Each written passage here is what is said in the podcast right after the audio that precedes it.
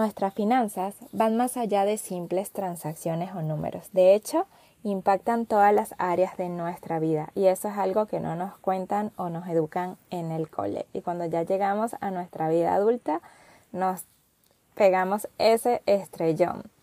Y es que si tenemos unas finanzas saludables y entendemos que podemos llevarla, como dice nuestra invitada de hoy, desde un punto de vista más mindfulness, nos damos cuenta de que el dinero es un medio, no es el fin, y que lo que tenemos que tener claro es para qué lo queremos.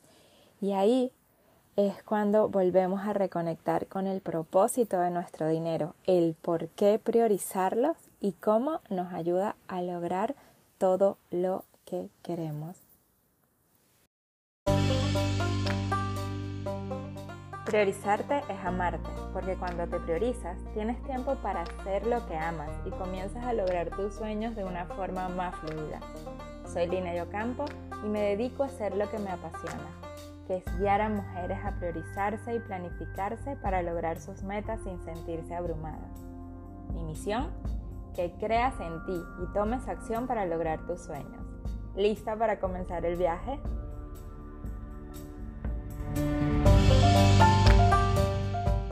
bienvenida a un nuevo episodio del Arte de Priorizarte. Hoy tenemos una invitada muy especial, Elizabeth Sánchez. Ella es activista financiera, es financiera de profesión desde hace 12 años, fundadora de Mindful Finance, que me encanta, yo la sigo, así que la tienen que seguir. Apasionada con transformar el mundo a través de la educación financiera y TED Speaker. Bienvenida, Elizabeth. Muchas gracias, estoy súper contenta de estar en este espacio y bueno, muy honrada también. Mil gracias a todos los que nos están oyendo. Gracias, gracias, gracias a ti por estar aquí, por aceptar esta invitación. Elizabeth, me encantaría que sí, que yo te sigo y súper apasionada con todo lo que, los temas que hablas. Me encantaría que pudieras contarnos tu historia. ¿Qué te llevó a ser activista financiera, a proclamarte así? Bueno, súper, yo creo que es una historia que tiene como varias patas. Empieza con, a mí desde siempre me encantaron como los números y las finanzas. Yo tal vez desde los 15 años tenía claro que quería estudiar, la carrera la disfruté un montón, pero fue justo cuando terminé la carrera y ya me contrataron para, eh, para una multinacional donde me di cuenta que todo el tema de finanzas personales no lo tenía muy claro, ¿no? Yo sabía lo que todo sabe todo el mundo básico, no hay que sobregastarse, no hay que sobreendeudarse, hay que ahorrar, hay que invertir, pero ya el cómo hacerlo, cuánto me debería gastar en una cosa, en la otra, la organización no lo tenía muy claro. Y yo juré que yo era la única persona en el planeta Tierra que no tenía eso claro, ¿no? Como que todo el mundo lo tenía resuelto y yo perdida en la nebulosa. Y entonces ahí empieza como como esta, se me empieza a despertar como esta curiosidad y yo pensé que iba a ser muy fácil resolverlo, o sea, esto iba a ser de ver tres videos en YouTube y listo. Y en esa época, ¿no? Ya hace pues casi 12 años, pues no existían muchas cosas. La mayoría de cosas era como muy enfocado como en el mercado gringo. Em, y pues más allá, digamos, como del idioma, porque la mayoría estaba solo en inglés, era como que las herramientas solamente servían para la economía o para cómo funciona el sistema financiero en Estados Unidos. Y ahí me empecé a dar cuenta que faltaba mucho de eso y que tal vez yo no, no era la única. Entonces ahí empieza como todo este proceso de aprender de finanzas. Pero en ese momento yo te diría que para mí era súper transaccionales. ¿Cómo puedo hacer para manejar bien mi plata? Pero no había como un trasfondo más allá de eso. Ya luego de, como en el, fue en el 2012. En el 2015 yo me mudo, yo en ese momento vivía en México porque ahí estudié mi carrera, soy colombiana, pero bueno, he estado un poquito como all over the place y eh, me mudé a Argentina y ahí me, dio una depresión súper fuerte, con unos episodios de ansiedad también muy fuertes. Y entonces la terapeuta me recomendó que hiciera un curso que se llama el MBSR, que es, el, es un programa de mindfulness para reducción del estrés. Y ahí como que me metí en este mundo del mindfulness y entendí que era una forma de ver la vida, más allá de un par de ejercicios, que la respiración, que la meditación, En verdad era una forma de ver la vida de una manera más consciente, de no estar fusionada con mi pensamiento, de entender que yo a veces, no como que el cerebro piensa por deporte, no todo lo que el cerebro piensa realmente es, es verdad. Eh, cómo poder ver nuestras emociones, no como querernos quitar rapidito, no la rabia, la tristeza, sino como un poco más de curiosidad, con autocompasión. Y me di cuenta que había como otras como cositas, ¿no? Entonces, mindful eating, mindful running, mindful cooking, eh, y todo era con las bases del mindfulness, pero aplicadas en otros aspectos. Y esa fue la primera vez que yo dije, mindful finance, esto es lo que yo quiero aprender, así es que quiero ver yo mis finanzas de una forma más consciente y tal. Y busqué mindful finance en Google y no apareció nada. Entonces yo dije, wow, ¿cómo puede ser que algo que nosotros usamos todos los días está tan separado de Em, pues de nuestra conciencia, ¿no? Como de la intención. Y entonces dije, bueno, pues me inventé algo y vamos a darle. Y atrás, pues ahí pasaron un par de añitos en que no le pude dar tanto, em, pues como tanto tiempo, porque todavía tenía mi trabajo en la multinacional y tal, y ya en el 2018 necesito dedicarme a eso. Pero también ha sido en este camino muy bonito en estos últimos cuatro años darme cuenta que eh, que este realmente es el camino que yo quiero con mis finanzas, más allá de a lo que yo me dedico y como yo, digamos, decido cómo compartir el mensaje en mi vida personal, cada vez me doy más cuenta que para mí todo este tema de, de mindful finance no es solamente ahorrar, invertir y tal, sino es cómo realmente tus finanzas te pueden ayudar a vivir mejor. Eh, te contaba ahorita offline que hace, hace tres años casi me divorcié y fue uno de los momentos como más transformadores de mi vida y las finanzas o, la forma en la que yo he venido manejando mis finanzas me permitieron darme libertades para tener el espacio para sanar, para repensarme, para reconstruir mi vida, eh, incluso mudándome de país. Entonces ha sido como, estos últimos 12 años ha sido como una confirmación constante de esta sensación que yo tenía desde antes, que, que las finanzas pues pueden ser una herramienta muy, muy valiosa, pues realmente lo son. Así que, bueno, esa no tan resumidamente es mi historia. Recordé ahorita, ahorita también offline contando, hablando de, historias, justamente eso, que cuesta resumir, ¿no? Porque es como que cómo metes en poquitos minutos todo lo que hemos vivido. Y me encantó eso que dices porque definitivamente fue como un giro, ¿no? No ver finanzas solo como la parte transaccional, sino como que cómo la integras y la haces como que parte de tu vida, ¿no? Y desde ahí te quería preguntar, ¿qué son esas cosas que haber priorizado en ese momento vivir las finanzas desde, otro, desde otra perspectiva sobre todo de, de, estar más presente y ver cómo, cómo te puede ayudar a, evolucionar y a lograr lo que quieras, cómo te ha ayudado al día de hoy. Mm, me encanta esa pregunta porque siento que, que son como, como varias partecitas. Em, a veces cuando yo digo esto, la gente es como, ¿qué? Y lo primero que yo digo es no pensar en números. O sea, tú primero necesitas saber qué es lo que tú quieres, ¿no? A veces la gente dice, ay, Elis, que tengo una meta financiera y quiero ahorrar 5 mil. Ajá, ¿para qué? ¿Qué es, ¿Qué es realmente lo que estás buscando? O quiero comprar una casa. Ajá, ¿para qué? ¿No? Porque cuando uno, por ejemplo, no sé, quiere comprar una casa, puede ser por muchas razones, puede ser porque para ti la casa te da seguridad y entonces no importa lo que pase, tú siempre vas a tener este momento, pues este lugar a donde vas a llegar, tu lugar seguro, o puede ser una ilusión que, ¿no? que te genere, o puede ser una presión social afuera que tal vez no la tenías integrada, pero como todo el mundo te dijo que tenías que comprar casa y que eso es lo que los adultos y no como que eh, este badge of honor de ya voy a tener mi casa. Entonces, cuando nosotros entendemos realmente qué es lo que nosotros queremos, desde ahí hay que empezar. Y no, no desde los números, no es, no es lo mismo, ¿no? No es querer ahorrar, querer invertir, quiero salir de deuda, sino cuál es ese tipo de persona en el cual yo estoy tratando de convertirme, ¿no? ¿Qué es lo que yo estoy cultivando en mi vida? ¿Qué, es, qué son las cosas que yo valoro? Cuando entendemos todo eso, y por eso me encanta también lo que tú haces, porque es volvernos a poner a nosotros en el centro y entonces desde ahí poder entender qué son estas, estos lugares que nosotros queremos habitar como personas Y luego, entonces, cómo la plata nos puede ayudar a hacer eso. Por ejemplo, para mí es muy valioso em, tener un cuerpo fuerte, un cuerpo que me permita disfrutar la vida, que me permita bailar, que me permita viajar, em, que me permita sentirme bien, ¿no? Como fuerte, que puedo lograr las cosas. Y eso se puede ver de muchas maneras distintas, desde comer bien, desde poderme hacer masajes, desde eh, poder gastar en, eh, no sé, en temas como de gym o clases de baile o lo que sea que yo quiera, como, quiera cultivar, digamos, esa fuerza. Pero entonces nosotros a veces, y siento que esto pasa mucho, por ejemplo, con las resoluciones de, inicio de año, que es como, ay, queremos ir al gimnasio, queremos ta, ta, ta.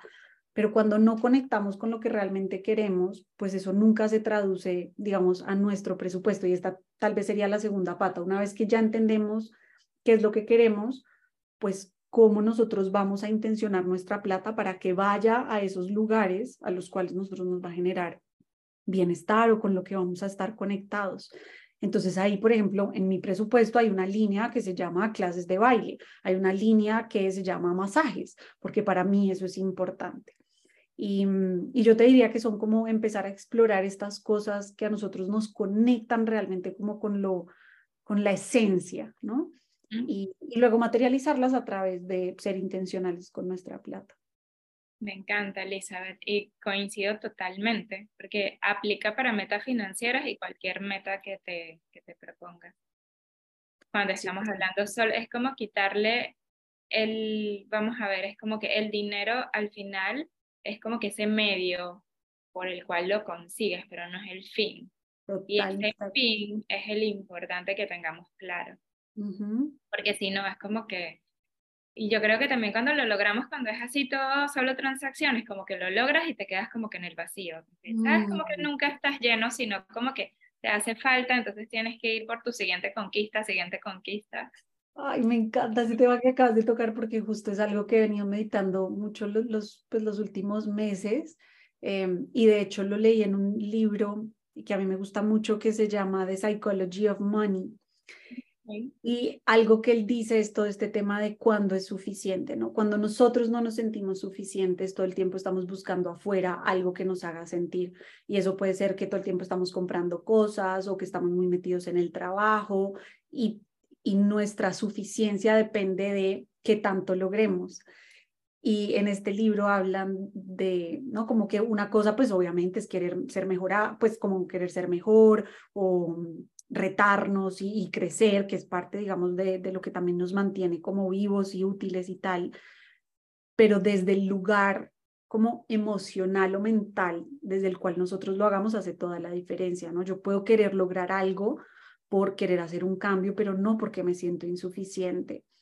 Y eso también, con lo que tú acabas de decir, conecto mucho porque si nosotros siempre estamos actuando desde ese no ser suficiente, pues solamente cada vez que logremos algo va a haber una nueva expectativa, ¿no? Y todo el tiempo entonces vamos a estar como en esta rueda infinita donde nunca vamos a alcanzar realmente nada. Mm. Sí, es como que es línea muy fina que te separa, como que cuando es esa misión, ambición solo por ambición o cuando es propósito realmente. Me encanta. Y eso que dijiste antes de, de tener como que esa intención, ¿sabes? Mm, yo creo que de aquí es como que lo principal y aplica para todo. Y yo recuerdo porque, a ver, ahorita hablando tú también recordé algo que es que sueltas como que ese cómo va a llegar el dinero, porque estás tan como que pendiente de lo que ya sabes que tienes que hacer, que no estás y que me lleguen 10, me lleguen 20, sino que ya tú estás tomando acción por lograrlo, por lograr ese sueño y ya sabes qué es lo que tienes que hacer o qué estrategia seguir o empezar a dar esos pasos, ¿cómo manejas esa parte en la parte ah. financiera? Porque es así como que yo quiero esto y voy por este sueño, pero entonces ¿cómo te mantienes? Porque dices, ajá, ¿cómo le llego? O sea, ¿cómo, cómo confías de que todo lo que estás haciendo se va a cumplir? Aquí voy a hacer una confesión. Yo soy bastante control freak. Ok. Em, y es algo que he tratado, sobre todo este año, siento que me han llegado muchos mensajes como de soltar y de confiar y es algo que me cuesta mucho. Em, entonces yo, digamos, entiendo qué es lo que está en mi control y qué es lo que no.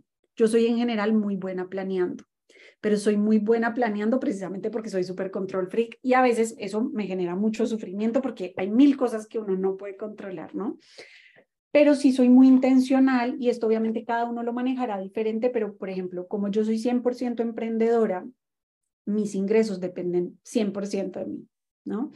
Y a veces cuando nosotros somos emprendedores, como que decimos, ay, es que yo no sé yo cuánto gano, pues no, ni idea de lo que me llegue este mes, los, los clientes que me lleguen este mes o los proyectos, no.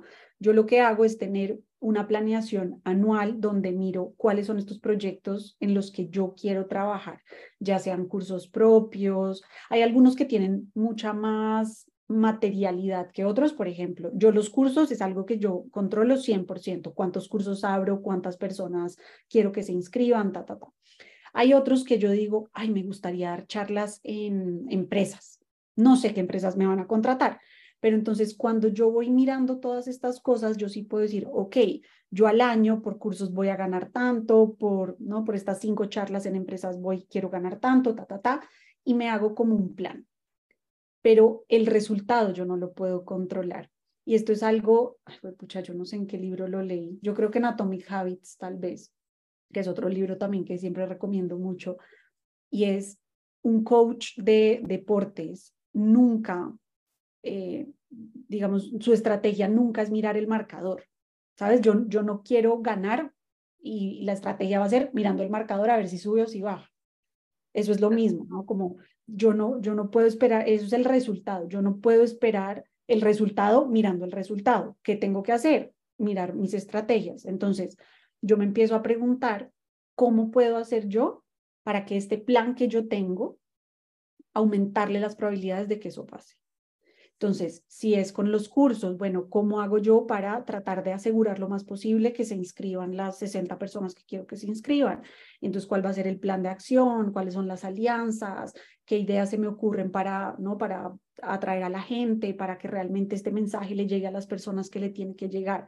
Y entonces yo me empiezo a enfocar es en esas cosas que sí están en mi control, pero siento, y aquí por eso iba la confesión, siento que hay una parte también como, como de confiar sin llevarlo al otro extremo de, bueno, Dios proveerá y lo que me quiera llegar, que me llegue, no, pero, pero siento que a veces, a veces uno trabaja demasiado duro en cosas que, que si uno trabajara con, como con más levedad, igual los resultados también llegarían.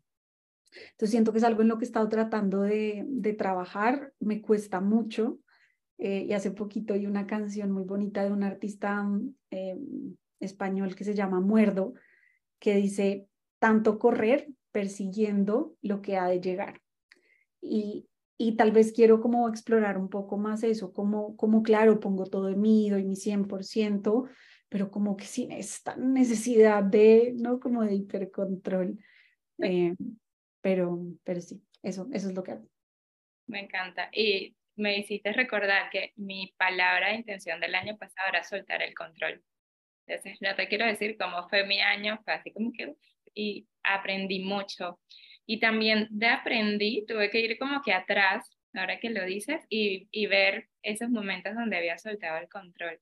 Y yo creo que la palabra que rescaté de todo fue certeza. Es como das ese paso y, y sabes que todo lo que estás haciendo es suficiente y los recursos van a estar ahí. De hecho, de todo eso, el año pasado di una conferencia que se llamaba eso, llegar a la meta requiere compromiso, no esfuerzo. Y me acordé ahorita cuando decías esto de, del hacer y el hacer y cómo hacerlo más fácil, más fluido y, y que, de que yo creo que eso podemos hacer otro episodio. y, y parece, eh, Parece mentira, pero creo que es, un, es también que ya lo tenemos tan tatuado en nuestro ADN. Y, y ahí va mi otra pregunta, es esta cultura de que para ganar dinero o para hacer tus finanzas bien tienes que esforzarte tanto. Cómo la mujer ha tenido que ir tomando nuevamente espacios para administrar, para, para sostenerse, por ejemplo, ahorita tú que estás atravesando por un, divorcio, me imagino que es, o cuando lo atravesaste, es como, ajá, yo sí puedo sostenerme, ¿no? Y entonces... Sí, pues mira que para mí esta, em, mi experiencia ha sido un poquito diferente porque yo siempre fui la breadwinner de mi hogar. Eh, ah, siempre, siempre, siempre yo sí, como que yo era la que mi, mi expareja era más como en el lado artístico. Y, y entonces sí, yo siempre fui la breadwinner del hogar, entonces digamos, e, esa, ese proceso de como de reclamar mis propias finanzas nunca lo he vivido, pero sé que muchas mujeres, claro, lo viven. Y es algo por lo que yo abogo mucho. Y es que uno, siento que hay que volver como a dignificar y a, a valorizar, digamos, el, las tareas del cuidado, que eso es un trabajo full time, ¿no? Como que a veces la gente dice, ay, es que ya se queda en casa. No, mijito, no es que se queda en casa, es que está trabajando 24/7, ¿sabes? Como que aquí hablemos las cosas como son, pero al mismo tiempo, yo sí soy, no más allá de la, de la, de la decisión que como, como pareja tome cada cual, de quién, no sé, quién va a salir a trabajar en una empresa, si alguien se va a quedar en el hogar, si los dos van a hacer las dos cosas, que siempre haya independencia financiera, porque eso es lo primero que uno necesita para poder tomar cualquier tipo de, decisión. Obviamente, no necesariamente es que todos nos queramos divorciar y separar y estemos en relaciones terribles, no, pero, pero dentro de las relaciones, porque eso sí lo he visto en varios momentos, el dinero está muy relacionado con el poder y cuando no tenemos buenas conversaciones y cuando no tenemos como un sistema in place que nos permita a nosotros tener libertad financiera, se pueden crear unas distorsiones de poder en la pareja que no son nada beneficiosas. Y, eso puede resultar también pues como en violencia, sobre todo violencias basadas pues en género, que casi siempre las, las víctimas terminamos siendo como, como las mujeres. Entonces, para mí sí es muy importante como ese mensaje eh, ay, fue pucha, pero me fui por los... Por los pero está bien, está perfecto, está perfecto. Pero, pero quiero, quiero recordar una cosa, ¿cuál fue tu pregunta específica? Era e, esta parte de, de, las mujeres, la, esta transición de como que tomar ese poder, para resumirlo, en las finanzas. Quizás cómo lo viviste, pero ya queda como que ya tú lo traías como que empoderado. Entonces ya, ya sí, era... Tal vez, ya me acordé que era lo que te iba a decir Tal vez para mí fue muy importante desde muy chiquita porque lo vi también en mi casa. Mi papá siempre fue, mis papás los dos siempre trabajaron, mi papá siempre fue el que más ganó eh, y, y sí tengo la noción de, de haber como estas diferencias de poder que para mí eran como un no negociable. Pero algo que quería decir también con eso es que si bien eh, como estas luchas digamos, yo me considero una persona profundamente feminista y estas luchas feministas han sido muy importantes a lo largo de la historia. Siento que también hemos sido muy, muy bobas en ahora tratar de asumir todo, ¿no? Entonces, y ahora no, somos las super mujeres, ¿no? Que criamos y además nos sostenemos la pareja y además trabajamos y, son, ¿no? y queremos cambiar el mundo y entonces de un solo rol, pues que era súper limitante porque antiguamente la mujer solamente podía cumplir el, el rol del hogar y el rol del cuidado y entonces ahora estamos habitando otros lugares pero no estamos soltando nada.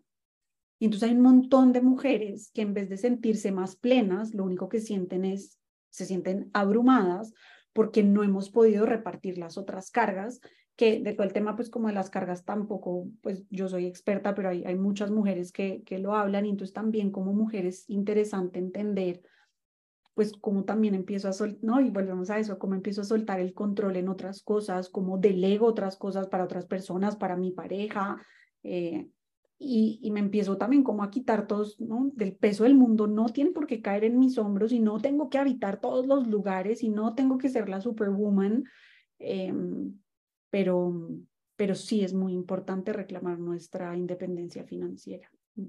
Sí, total, porque es que lo venimos arrastrando así como que nos fuimos de, como cuando tienes algo y lo dijiste muy claro, hemos venido agarrando cosas, ganando espacios, pero no estamos soltando nada, entonces hay una, hay una línea muy fina que creo que y atenta mucho contra nuestro poder personal y nuestro liderazgo directamente. Y a lo que decías, yo hablo mucho sin sentirte abrumada, mm. porque es que te abruma.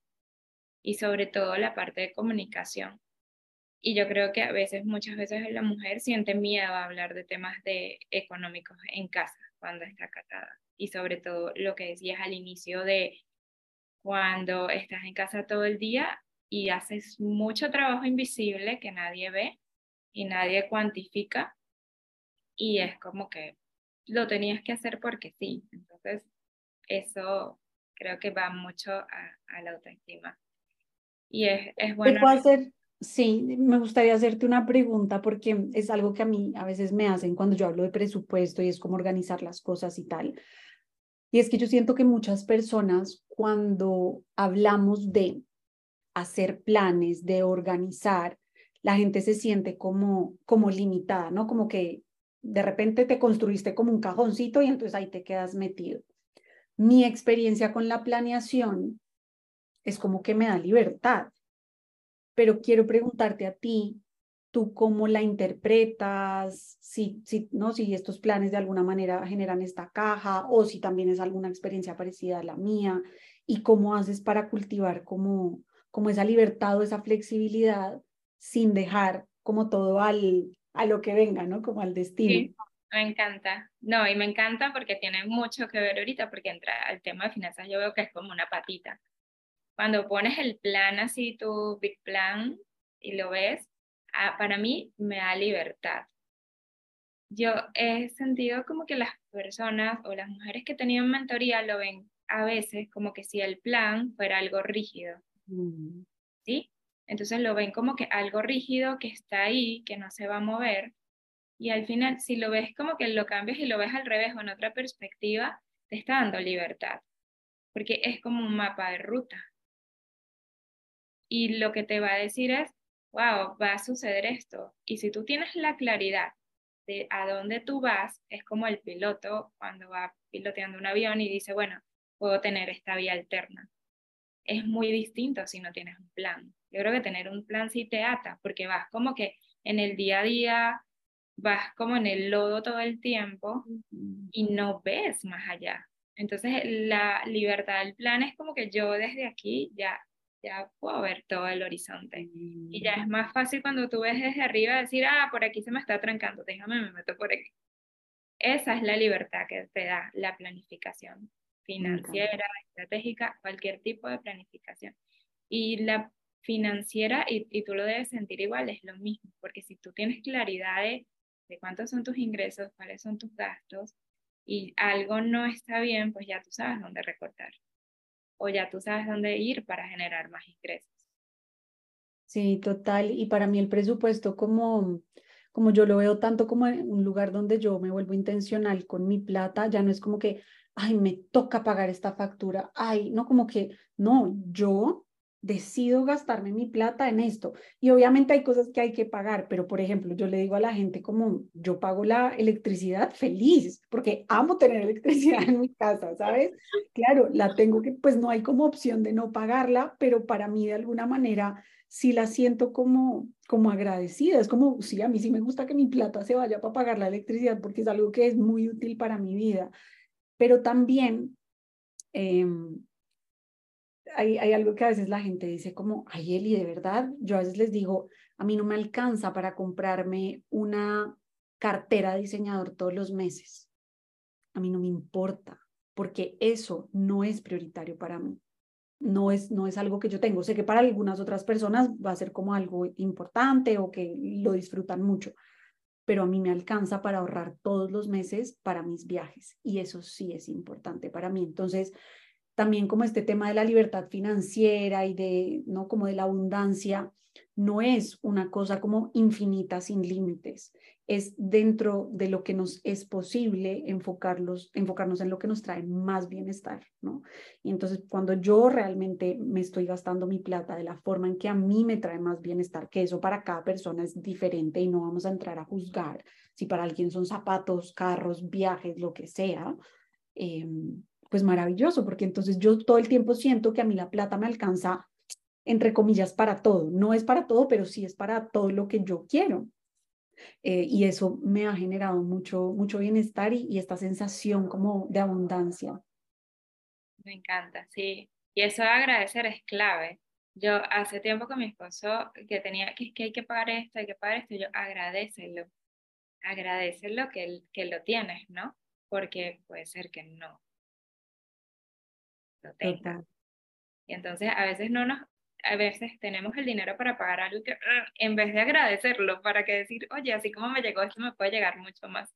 Me encantó así como que resaltar eso que dijiste, porque es clave, es clave de, de darle ese amor a nuestras finanzas y no ver el dinero como que llegó, pagó todo esto y no me queda nada, sino como que se lleven de este episodio como ser más intencional de todo lo que has dicho, de que en tu presupuesto esté eso que quieres priorizar en ti y para tus sueños, para tus metas, en todo. Sí, y mira que ya como aterrizándolo un poquito más, me gustaría dejarles ahí como un reto a los y las que nos están oyendo y es Em, revisen su presupuesto como su plan de gastos. A veces el presupuesto como que lo definimos como los gastos fijos, no, como que metan en verdad toda su vida, ¿no? Y ahí vayan, em, vayan haciéndolo. De hecho, en mi canal de YouTube hay varios videitos de presupuesto, es Mindful Finance, luego igual en el episodio les dejamos la información, pero la idea es poner en nuestro presupuesto todos nuestros gastos. Y tratar de tener siempre un gasto que tenga que ver con alguna prioridad de ustedes, ¿no? Como de algo que disfruten. Si para mí mi prioridad es volver a conectar con la lectura o tener un espacio para mí, que ese espacio se puede ver de muchas formas, puede ser, no sé, ir a, a una clase semanal o irme a tomar un cafecito o lo que sea, pónganlo. No tienen que poner todas sus prioridades de una porque a veces no nos caben, pero sí empezar por algo y por, por algo chiquito, pero eso la idea es poder irlo expandiendo cada vez más y que, ¿no? que cada vez más espacios se sientan como que, uff, me estoy dando mi lugar, me estoy poniendo de primeras, que, que en todo lo que, digamos, en lo que tú compartes a mí, pues me parece muy importante porque mm, a veces pensamos que lo amoroso es darnos a los otros, ¿no? Como que dejarnos de últimas. Eso es lo que una mujer debería hacer, como renunciar a ella misma por, y pensamos que la mejor forma de amar al otro es a través de nuestras renuncias. Y esto es como en el avión, o sea, primero ponte tu máscara y ahí hablamos entonces de ayudar al resto. Porque si nosotros no estamos en un lugar de bienestar, pues ¿qué nos queda para entregar? ¿no? Nos queda muy poquito para entregar. Entonces, sí me parece muy importante que también dentro de nuestras finanzas empecemos a cultivar, a darle lugar a ese espacio pasito a pasito para que cada vez sea un, un espaciote, pues. Me encanta porque va directo a, a, priorizarte y ya para, para ir cerrando, voy a atarlo aquí con una pregunta a emprendimiento. Y es, en esto de, de ponernos de, de, primeras, dejar espacio para nosotros, priorizar, organizar nuestras finanzas, cuando empezamos a emprender, y, y lo hablamos antes de empezar a grabar, es como que te trae. Si, si, si en tu parte personal no estás organizada, llevas al emprendimiento lo mismo. ¿Qué recomendaciones tienes? Porque yo he tenido personas que he asesorado que van a emprender, pero no se asignan un sueldo. Y entonces perdemos esta parte de págate tú primero. Entonces es como que pagan todo y después entonces el sueldo puede ser un, es, oscila. Y yo digo, wow, o sea, entonces no ves el impacto que tienes a futuro, de lo que hablamos de que la planificación te da libertad, a futuro que un banco te pida un soporte de ingresos de sueldo y entonces todos los meses es distinto. La parte de que ya tú misma no te estás pagando, entonces tu mente no va por trabajar ideas para hacer más dinero porque sabes que tienes que pagarte. ¿Qué recomendación das aquí en este sentido? Mm, Sí, para mí la parte todo empieza, y yo sé que esto puede sonar súper como redundante y repetitivo con lo que hemos hablado, pero es planificar, ¿no? Cuando antes de emprender ustedes se tienen que sentar a entender el plan de negocio, cómo van a traer plata y poder hacer un plan para los negocios. Para mí es vital y esto tú también lo sabrás, pues porque también tú, todo tu background es en finanzas, digamos, corporativas pero nosotros siempre planificamos por lo menos los 12 meses. ¿no? Uno no planifica el mes siguiente, el mes siguiente, no. Uno en negocios tiene que planificar por lo menos los, por lo menos los 12 meses. Entonces, para un emprendimiento, antes de empezar, siéntense y planifiquen. Esto no significa que eso es lo que va a pasar, pero es lo que ustedes van a intentar lograr con eso. ¿Ok? Entonces, ¿cuántas ventas voy a tener? Y trátenlo de pensar siempre en cosas. Por ejemplo, si yo, yo, no es que yo quiera vender, no sé, dos mil dólares mensuales, es que si yo tengo un producto que vale 200 dólares, entonces yo tengo que vender 10 de esos productos. Eso es muy diferente a vender dos mil dólares. Porque si yo sé que yo tengo que vender 10 productos, yo sé que, que necesito 10 clientes. ¿Cómo hago para atraer 10 clientes? ¿no? Entonces ahí mi cabeza ya va pensando como en estrategias. Entonces cuando nosotros tenemos esta planificación, podemos entender cuáles entonces pueden ser esos gastos. A veces lo que pasa con el emprendimiento es que yo siento que hay como, hay dos posibilidades. Una es como que estamos criando un hijo bobo, como diría mi abuelita, y es como le damos todo, ¿no? Lo que él pida, todo se lo damos. Necesitamos plata, tome, ¿no? Y lo consentimos y nunca le pedimos nada de vuelta, ¿no? Es, es nuestro barril sin fondo, pues. Entonces, ese es uno de los extremos y es muy malo porque entonces no nos estamos priorizando nosotros y estamos priorizando nuestro emprendimiento, pero es un emprendimiento que probablemente nunca va a dar plata, ¿vale? Porque nunca le estamos exigiendo nada. Y el otro extremo es que el emprendimiento que apenas están haciendo le estamos exigiendo como si ya fuera una empresa multimillonaria y entonces que, que está, ¿no? este emprendimiento que apenas está tratando ahí como de gatear, le estamos sacando toda la plata porque queremos vida de celebrity. Y entonces estos dos extremos son bastante malos. ¿Cuál es el intermedio? El intermedio es entender cuáles son realmente los gastos que va a necesitar mi negocio de acuerdo a ese plan de crecimiento. A veces empezamos a gastar plata en bobadas que no hacen que nosotros, bueno, tal vez no son bobadas, pero en cosas que realmente no tienen un impacto específico. Yo empecé Mindful Finance sin una página web, empecé en Instagram y vendí mis primeros yo te diría, fueron como cuatro mil dólares sin página en Instagram. ¿No? Entonces, es una cosa que no, claro, es importante y bueno, luego las personas que se dedicarán a hacer páginas en Instagram por aquí me estarán mentando la madre, pero, pero las páginas web, claro, son súper importantes, pero no son tan necesarias al principio. Tener un branding que te lo haga el mejor diseñador del mundo pues tal vez no, tal vez podamos tener un branding como más intermedio y luego yo acabo, por ejemplo, después de cuatro años de rebrandear mi marca y el primer branding fue algo que me gustó, le invertí un par de, pues sí, como creo que me costó como 500 o 600 dólares, eh, no era nada del otro mundo y ahorita este branding le metí mucha más plata y pues quedó una vaina maravillosa y se ve el cambio, pero durante cuatro años mi empresa ha podido facturar muchos cientos de, de miles de dólares y no necesité un branding espectacular. Entonces, cuando uno tiene un plan, pues puede saber cuáles son estos gastos que vamos a tener. Y entonces eso también, ahí lo que tú decías, necesitamos asignarnos un sueldo. Puede ser que sea un sueldo fijo, ¿vale? Y a, nivel que nosotros vayamos vendiendo más, ese sueldo va a, ir va a ir creciendo de una manera fija, ¿no? Entonces, digamos, los primeros cinco meses me voy a pagar, me alcanza para pagarme 300 dólares, listo. Los segundos cuatro meses ahora me alcanza para pagarme 500. Puede ser esa una forma o puede ser también un porcentaje de nuestras ventas. Yo siempre me voy a quedar con el 10%, pero para saber eso necesitamos el plan, porque tal vez yo no me doy cuenta y es que la forma en la que yo estoy estructurando mi negocio, yo pienso que es súper, mm, digamos, súper rentable y cuando le empiezo a meter todos los gastos, resulta que esa vaina no daba. ¿no? Como que tal vez los, si yo estoy vendiendo un producto, los materiales eran poquita plata, pero luego le metí que no, que me fui a un coworking, que esto, que lo otro, que el asistente y ta, ta, ta, y al final me quedó menos cuatro. Entonces, cuando nosotros no tenemos un plan, pues no nos vamos a, saber dar cuenta de eso. Em, todas las inversiones que ustedes hagan en sus emprendimientos tienen que tener un retorno. A veces la gente usa la, la, palabra porque es como, ay, perdón mi francés, pero es como un pajazo mental, ¿no? De, estoy invirtiendo en un nuevo branding. ¿Cuántas ventas te va a traer eso? ¿No? Tiene, todo lo que tú digas inversión en tu negocio tiene que tener un retorno, mídelo.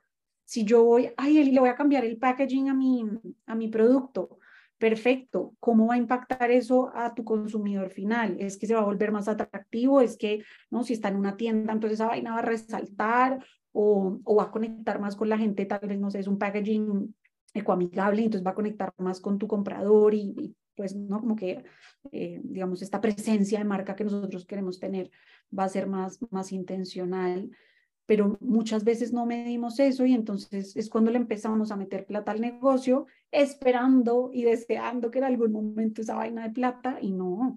Entonces, si estamos haciendo una inversión, esa inversión se tiene que pagar y se tiene que pagar en un cierto tiempo y un cierto monto. Eso yo te diría que son como los, las tres cosas importantes. Sí, y son súper importantes, de verdad, que todo, todo lo que has dicho lo, lo sintetiza porque si no empiezas a gastar como loco, si no hay un plan y empiezas y, es lo que dices. Y yo, si yo veo a cuando emprendí que estaba empezando recién graduándome en la universidad, lo primero que fui fue que el branding, el logo, crear la empresa y después ya te das cuenta que no, que casi que para empezar a vender necesitas tu producto y una lista de contactos en WhatsApp, una cuenta de Instagram y luego ir evolucionando. Entonces me encanta, me encantan esos consejos, así que espero que estén tomando nota todos los que están escuchando este episodio. Elizabeth, sabes que siempre pido en mis podcasts un regalo que quieras dejar para todos los que escuchan esto. ¿Qué quieres regalarnos hoy? Les voy a regalar una plantilla de presupuesto que viene con instrucciones para que ustedes puedan descargarla y puedan empezar a armar como este plan de gastos ya como más con intención, que entiendan por qué los ahorros van dentro del presupuesto, como que cómo funciona todo. Es una plantilla en Excel, viene con instrucciones para que ustedes las puedan ahí seguir. También, como les dije, en, en el canal de YouTube hay varios videos acerca de cómo hacer presupuesto que también les puede ayudar. Eh, entonces, les voy a dejar esa, ese regalito para que empecemos a planear con, con mayor intención. Todos a planificarse con esta intención. Yo voy a dejar en, el, en los comentarios del episodio todo para que tengan el link y puedan acceder. Bueno, sabes que siempre pregunto al final del, del episodio cómo te gustaría ser recordada. Así que, Elizabeth, cuéntanos, ¿cómo te gustaría ser recordada? Como una transformadora social donde fui una persona que dedicó parte importante de su tiempo para, para realmente lograr hacer como algunos cambios que siento que se necesitan. Me gustaría ser recordada como una persona generosa y no y como sin ínfulas pues ahí que yo voy a cambiar el mundo sí me gustaría ser recordada pues como con mucho amor por las personas que tuve la oportunidad de, de compartir mi vida con, con ellas o de compartir espacios. Realmente será así, porque todo lo que irradias y cómo sales, se ve que lo haces con mucho amor, así que no lo dudo. Muchas gracias. Ay, sí, este, ¿dónde te conseguimos, Elizabeth? Tus redes, página. La mayoría del tiempo estoy muy activa en, en Instagram, en Mindful Finance Inc. Eh, ahorita estamos entrándole súper duro a YouTube porque una de las cosas que no me gusta de Instagram es que se pierde la información, como que uno postea y nadie puede luego buscar el post, en cambio en YouTube es diferente.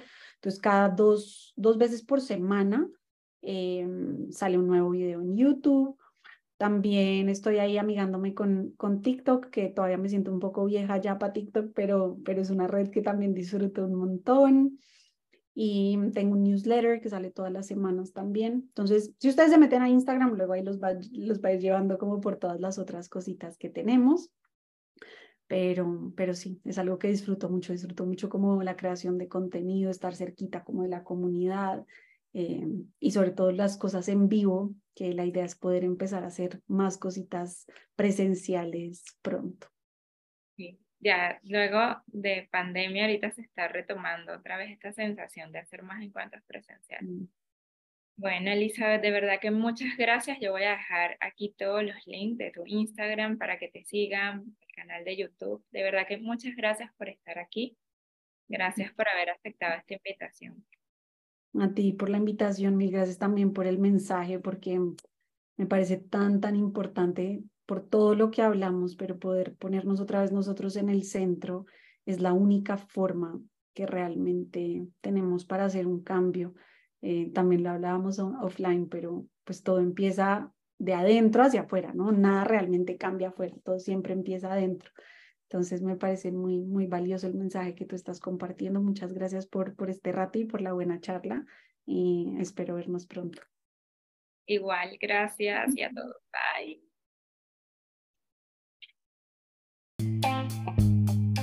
Muchísimas gracias por haber escuchado este episodio. No te imaginas la alegría que me da compartir contigo este camino de priorizarnos para desde ahí lograr nuestros sueños.